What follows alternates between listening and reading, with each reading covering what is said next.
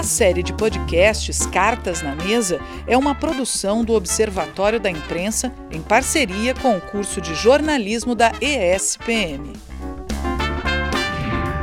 Eu sou o Pedro Varone, editor do Observatório da Imprensa, e esse é o Cartas na Mesa, uma série de podcasts sobre temas relevantes do jornalismo, com duplas de jornalistas.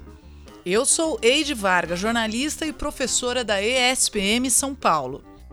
O Comprova, um consórcio de 24 veículos de comunicação, nasceu no processo eleitoral do ano passado para combater a desinformação e seu efeito perverso sobre as democracias. É uma iniciativa do First Draft e a Brage, Associação Brasileira de Jornalismo Investigativo. É, o projeto chega agora à segunda fase e busca, de forma interativa, descobrir e investigar informações enganosas, inventadas ou deliberadamente falsas sobre políticas públicas do governo federal, compartilhadas nas redes sociais ou em aplicativo de mensagem. O legado e o futuro do Comprova são temas do episódio de hoje da série de podcasts Cartas na Mesa Jornalismo em Foco uma parceria entre o Observatório da Imprensa e o curso de jornalismo da ESPM. Eu sou o Pedro Varone, editor do Observatório da Imprensa. E eu, Eide Vargas, eu sou jornalista e professora da ESPM São Paulo. Para falar sobre o legado e o futuro do projeto Comprova, nós convidamos os jornalistas Daniel Bramati e Sérgio Lidke. Daniel Bramati é o atual presidente da Abrage, Associação Brasileira de Jornalismo Investigativo, e editor do Estadão Dados e o Estadão Verifica. É formado em jornalismo pela PUC do Rio Grande do Sul e tem uma carreira de 11 anos no Grupo Estado, além de ter passado também pela Folha de São Paulo. A Abrage lidera o projeto Comprova. Daniel, obrigada pela sua participação hoje aqui no Cartas na Mesa. Obrigado a vocês. Sérgio Lid, que é também jornalista e consultor, é atualmente editor do projeto Comprova, formado pela PUC do Rio Grande do Sul, concluiu o Master em Gestão de Empresas de Comunicação pela Universidade de Navarra, além de MBA em Marketing Digital pela Fundação Getúlio Vargas. Trabalhou em conteúdo digital para o grupo RBS, a revista Época, dentre outros. Sérgio, agradecemos a sua participação. Um prazer estar aqui inaugurando esse podcast. Obrigada. Bem, agora nós vamos passar a palavra à dupla de debatedores de hoje, lembrando então que o tema de vocês é o legado e o futuro do projeto Comprova. É com vocês. Bom, Sérgio, acho que a gente poderia começar explicando, você que é o maestro do projeto Comprova, você que é o editor do, dessa turma toda que trabalha com isso, o que é o projeto Comprova, o que ele faz e o que ele não faz. São muitas perguntas, né? Mas, é, o Comprova surgiu ano passado numa iniciativa da, da Abrage com a First Draft News é, e é uma coalizão de 24 veículos de comunicação é, que se juntaram para um trabalho colaborativo para fazer verificação de conteúdos duvidosos que é, circulavam com grande potencial de viralização nas redes sociais envolvendo as eleições presidenciais do ano passado. O projeto foi é, um sucesso porque nós tivemos um alcance impressionante, é, os números são, são incríveis e a ideia que se teve é de fazer, dar continuidade a esse projeto é, nesse ano, né? mas sem eleições.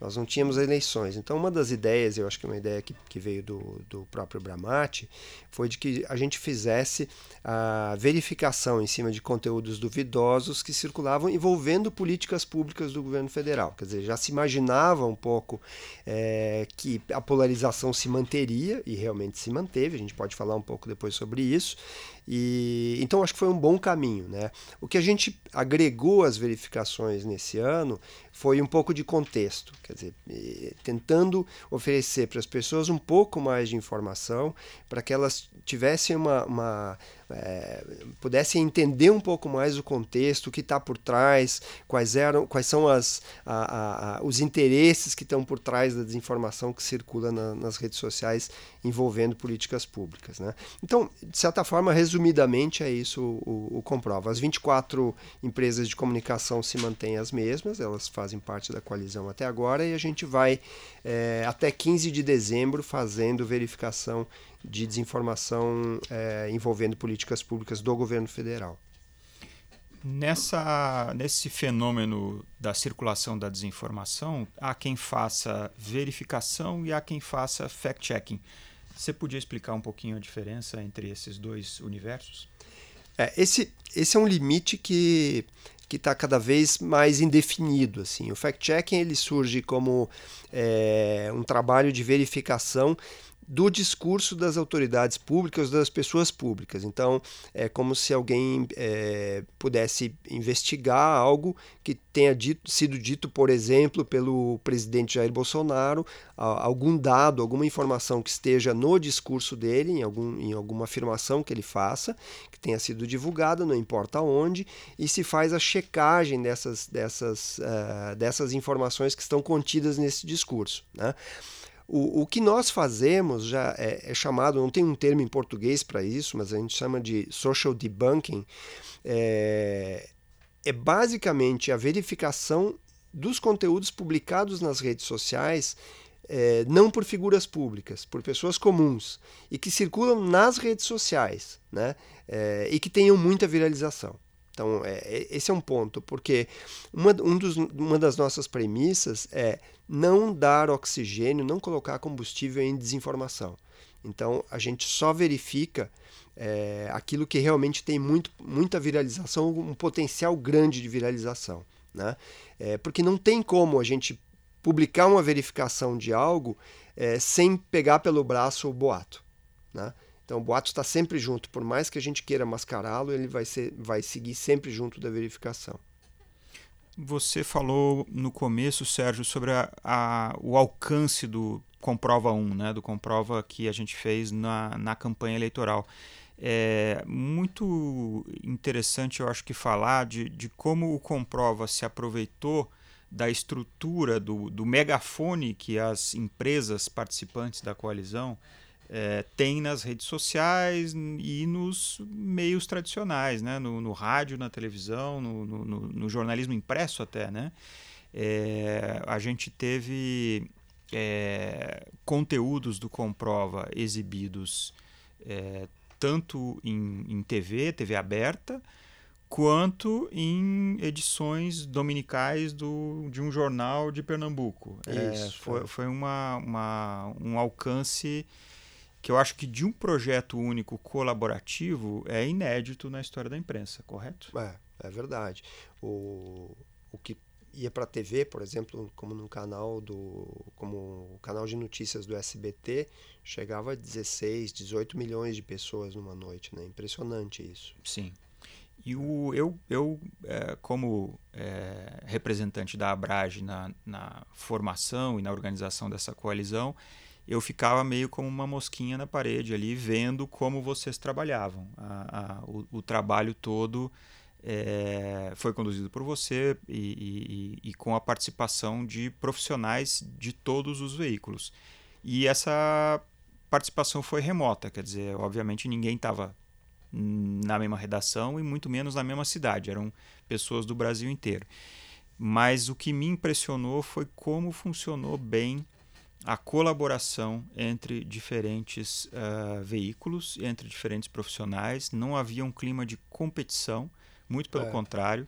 A colaboração uh, se fez visível e se fez elo eloquente desde o começo, e a qualidade das checagens, por conta disso, eu acho que ela foi muito boa. É, é queria que você comentasse um pouco. Não, mas disso. você se surpreendeu com, com muito com isso, com a, essa, essa coisa da colaboração entre veículos que às vezes são é, concorrentes? Eu não esperava que funcionasse tão bem. Uhum. Confesso que eu não esperava que funcionasse tão bem. O, o que me surpreendeu foi como isso, uh, desde o começo, entusiasmou e engajou os profissionais envolvidos no projeto. É, eu, eu, eu acho que a coisa do propósito é, ele, ele se coloca acima da, da concorrência, né? Isso é incrível. Essa semana mesmo a gente teve um, estava fazendo uma verificação sobre a, a menina sueca Greta Thunberg e e às duas da manhã tocou o grupo de WhatsApp do, do, do, do Comprova, era um menino do Correio do Povo, de Porto Alegre, é, saudando que tinha recebido a resposta da diretora da, da escola que ela, que ela tinha estudado, porque a gente estava fazendo uma verificação. E aí eu achei incrível aquilo, por duas da manhã, ele tão feliz com aquela história. E eu fui ver, a, a, a quem estava fazendo a verificação, na verdade, era o Zero Hora, que é o concorrente do Correio do Povo em Porto Alegre. Ele nem estava fazendo a verificação, ele foi ajudar. E aí ele recebeu a resposta e estava vibrando, entusiasmado com, com aquilo. Então, eu acho que essa coisa do, do, do propósito, ela, ela, ela realmente é, se impõe assim, à, à, concorrência. Né? É muito legal ver isso, o trabalho colaborativo fluindo dessa maneira. E, mas, Daniel, fala um pouco sobre futuro. Futuro. Bom, o, a gente falou um pouquinho do, do Comprova do ano passado. O Comprova deste ano tem novas características, né? tem novos uh, veículos. Nós, de novo, somos 24 veículos, mas não são exatamente os mesmos.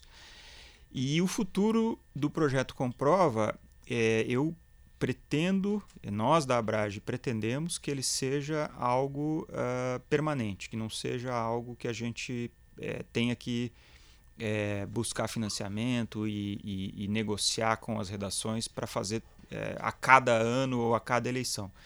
Eu acho que a, o fenômeno da desinformação está aí, a, a gravidade disso tudo já é muito evidente e a necessidade de combater também.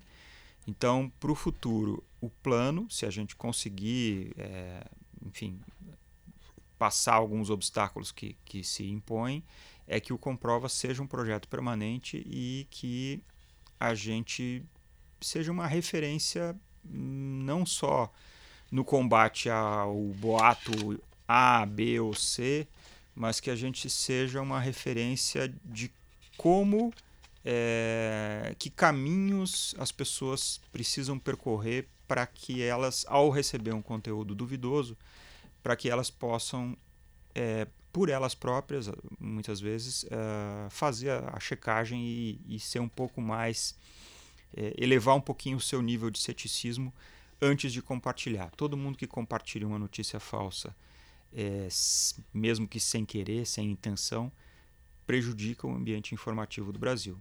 E as pessoas que são mal informadas, em geral, tomam decisões ruins. Então, é, daí a importância do trabalho e eu espero que o futuro que no futuro é, a gente consiga que isso seja algo é, sempre presente. Daniel, olha só, eu tenho uma carta na mesa aqui com uma pergunta sem remetente, mas eu acho que é para ti a resposta. É, o que a primeira fase do Comprova ensinou sobre as relações entre o jornalismo brasileiro e a cobertura política? Entre o jornalismo brasileiro e a cobertura política. Bom, a, o Comprova ele se insere é, não necessariamente dentro da cobertura das eleições, mas ele teve um papel muito relevante ao evidenciar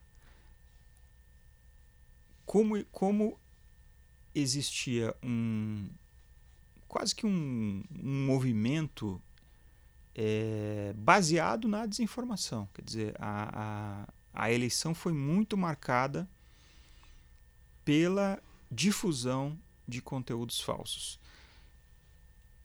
Foi de um lado só? Não, mas foi muito mais de um lado só. A gente via que tinha um desequilíbrio entre o que circulava. Mais organizado, né? Tem um lado mais organizado. Certamente. É... A gente não tem como provar que isso foi surgiu na mesma sala das mesmas pessoas, mas tinha uma, uma característica de, de engajamento do, do eleitorado do Bolsonaro que fazia com que esses conteúdos fossem muito mais agressivos e que circulassem muito mais. É, eu acho que isso ficou bem evidente na campanha passada e não diria que foi decisivo na eleição, porque tinha muitos outros fatores. Tinha a questão do antipetismo, tinha a questão da crise econômica, tinha a questão da Operação Lava Jato, do descrédito geral dos políticos, mas a importância da do fenômeno da desinformação na eleição passada é inegável. É uma coisa que nós vamos debater para a história por muito tempo. É. Eu, eu, acho que também tem uma tem uma questão do, do próprio jornalismo, né? A gente passou por um período e ainda continua nele de baixa confiança no jornalismo, é, um índices de confiança que são maiores para as pessoas comuns que acabam distribuindo esse tipo de informação. E, e acho que a gente tem um desafio grande agora, que é recuperar essa confiança junto aos cidadãos e, e obviamente, os, os, eleitores. Né? Acho que no Comprova a gente faz um pouco é, esse papel, embora a gente não consiga alcançar todas as pessoas, que é de ser o mais didático possível e pegar esse cidadão que recebeu uma informação que, que era duvidosa pelo braço e levar é, levar ele com a gente para fazer refazer toda a verificação olhar o e-mail que a gente recebeu da, da, da, da fonte é, identificar os mesmos documentos é, essas coisas todas. Então isso é, é, é importante porque as pessoas readquirem confiança quando elas veem com, com os próprios olhos. E eu acho que também é, um, é um, uma sinalização para o jornalismo de que ele precisa ser um pouco mais transparente. Né? E eu acho que isso, isso é, é uma das coisas que o, jornalismo precisa se defrontar agora, é um desafio que ele precisa enfrentar e, e buscar recuperar a confiança. Eu acho que transparência é uma forma de, de chegar nisso. Sérgio, tem outra pergunta aqui da produção que tem a ver com o futuro do Comprova e tem a ver com um enorme desafio que vem aí, que é o da eleição municipal do ano que vem. São 5.570 municípios, potencialmente 5.570 palcos de desinformação. É, como, como trabalhar nesse ambiente? É, é essa é uma pergunta que tem várias respostas, mas uh, o que me parece que seja o nosso papel é aproveitar todo esse eh, essa compreensão do ambiente de desinformação e todo o entendimento que a gente tem de todas as etapas do, do processo de verificação, que é desde monitoramento, identificar quais são esses, esses atores que trabalham nesses cenários, é, as ferramentas que se utiliza para verificação, para identificar se uma coisa é verdadeira ou falsa, é, e, e inclusive as narrativas, né? entender bem as narrativas, tanto as narrativas que a gente verifica, e, mas principalmente as narrativas do que a gente propõe como, como, como verificação, dizer, como a gente leva a verdade para as pessoas, como elas podem confiar naquilo que a gente está dizendo. Né? Eu acho que é, é, impossível que a gente tenha centralizada a, a verificação de, de, boatos que vão circular nessas cidades, que são coisas muito específicas, mas é, é, é, é para mim é, é muito cristalino que esse aprendizado que a gente teve cobrindo esses dois anos, tanto no trabalho colaborativo, que ele é tão importante quanto o trabalho de verificação, acho que para o jornalismo, é, ele precisa de alguma forma chegar a esses jornalistas que estão trabalhando é, em locais não só em locais distantes, mas que vão trabalhar com o universo mais restrito, mais delimitado pela geografia. Então, eu, eu vejo comprova muito operando, auxiliando os jornalistas nesse, nesse ambiente, ajudando a depurar, mas principalmente a entender um pouco como funcionam, quais são esses, esses caminhos que a desinformação vai pegando para chegar nas pessoas.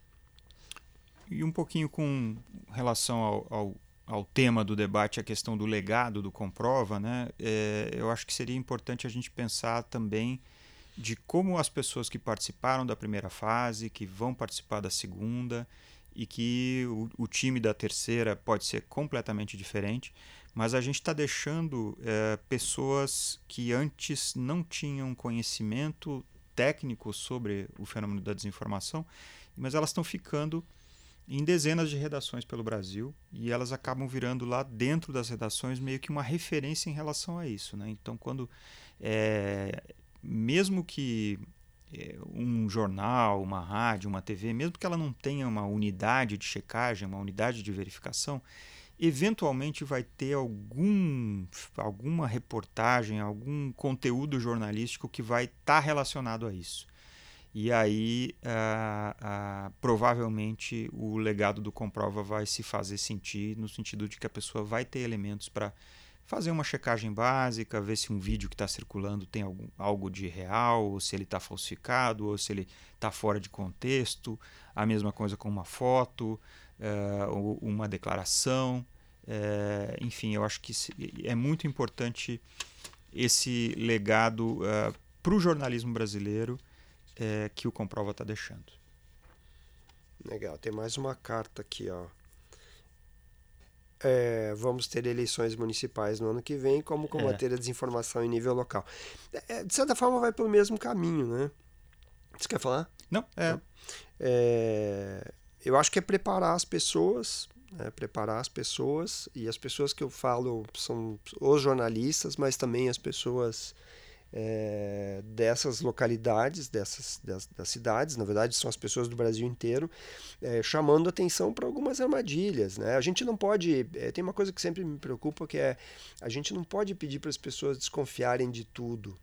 Isso pode ser perigoso também. É, a confiança é, é, o cimento que liga a sociedade, né? A gente precisa ter confiança nas coisas. É. E mas tem algumas armadilhas que são perceptíveis, tem algumas, algumas, algumas pequenas técnicas, algumas coisas que, que, que, as pessoas podem utilizar. Uma delas que eu falo sempre é o Google. O Google é o primeiro passo para qualquer é, verificador amador que queira né, receber alguma coisa que não tenha fonte, vai para o Google, vê lá o que, que, tá, o que, que as pessoas estão falando, é, que tipo de, de, de, de, informação você consegue a mais e tal.